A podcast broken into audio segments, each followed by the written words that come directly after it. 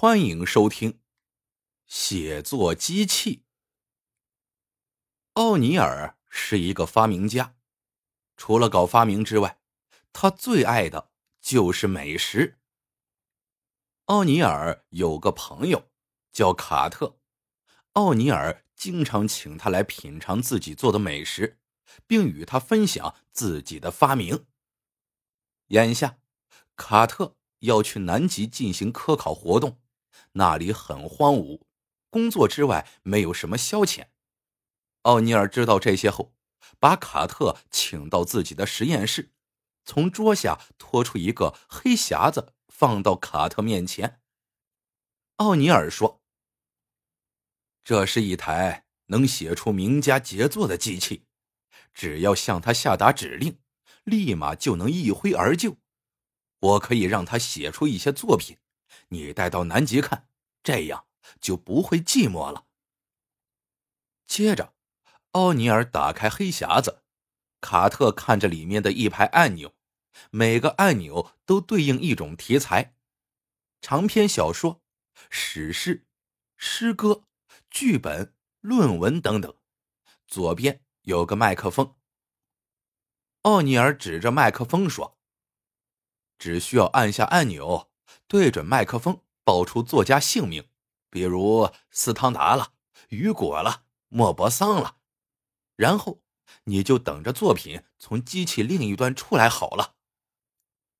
卡特举起双手朝天嚷道：“我的天哪，奥尼尔，你莫非在开玩笑吧？”奥尼尔没说话。只是指指打印好的承诺稿纸。卡特迫不及待的翻阅他们。奥尼尔确实没有说谎，那里竟有类似雨果和巴尔扎克的作品。卡特惊得瞠目结舌。按照法律来说，这是你的作品，而不是雨果或巴尔扎克的。恐怕所有的文学大奖都将被你大包大揽了。奥尼尔笑了笑，转身进入厨房，拿出烤好的牛排，说道：“来，尝尝我刚烤好的牛排。另外，希望这些作品能让你排遣寂寞。”卡特一边吃着牛排，一边道谢。奥尼尔说：“我家的烤箱太落伍了，这牛排烤的太老了。等你回来，我再做一次给你吃。”不久后，卡特就动身去了南极。他白天进行科学考察，晚上就读奥尼尔给他的作品。他如痴如醉，每一篇都是伟大的杰作呀。卡特一直在等着有关奥尼尔的大新闻，可能是他成为大文豪、畅销书作家，得了各种文学奖，也可能是他没有选择发表作品。而是直接把写作机器拿出来，以得到在科学界的地位。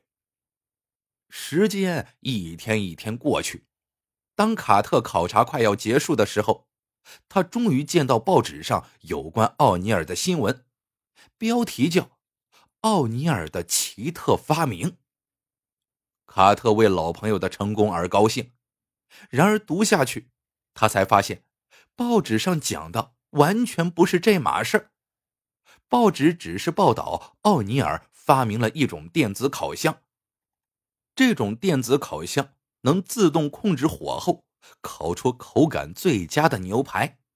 现在这款电子烤箱已经风靡全球了。卡特心里觉得奇怪：电子烤箱算什么？奥尼尔为什么没有发表作品，或者索性公布写作机器的事情呢？一回国，卡特马上冲到奥尼尔家去拜访他。奥尼尔依旧挂着彬彬有礼的微笑，但是卡特发觉奥尼尔笑容里隐藏着些许悲哀。卡特问道：“别来无恙，奥尼尔？”“很好，应该说非常好，好的不得了，财源简直滚滚而来。”卡特环顾四周，发现奥尼尔的房屋修葺一新，还添置了新家具。奥尼尔笑着说：“这些全是电子烤箱的功劳，许多厂家在抢着和我签订合同。对了，你在南极生活的好吗？”卡特说：“很有趣，你给我的那些文学作品真的太棒了。对了，你的写作机器是不是出什么毛病了？它现在无法使用了吗？”“不，他工作棒极了。”奥尼尔漫不经心的指了一下书架，说：“他已经为我写了几十部极好的书了。”如果你还要去南极，不妨随身带上几本读读。卡特疑惑的问：“既然这样，你为什么不发表或者出版他们？既然不发表作品，那就应该把这项伟大的发明公布于世啊！”奥尼尔只是耸耸肩，不好意思的说：“出版商不肯发表或者出版，这些作品失败了。”既然作品失败了，那我的这个写作机器就是失败的发明。卡特觉得不可思议，他说：“这绝不可能！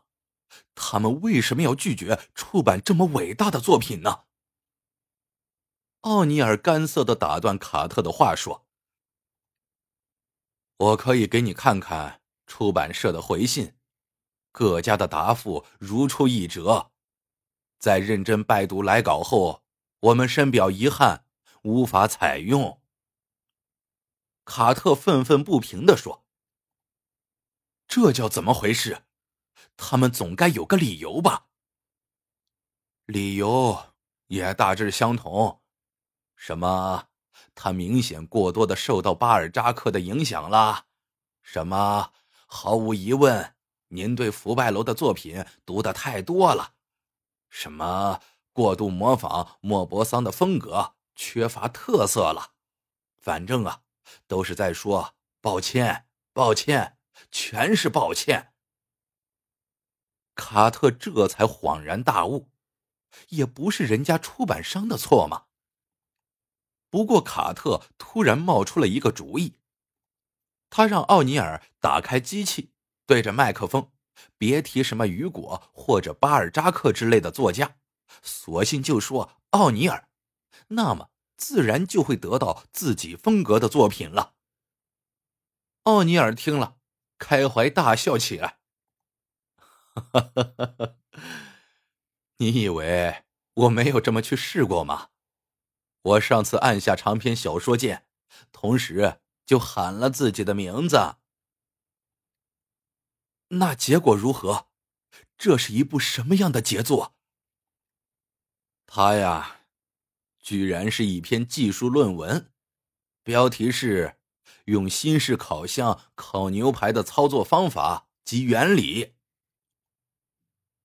故事到这里就结束了，真是有心栽花花不开，无心插柳柳成荫呐。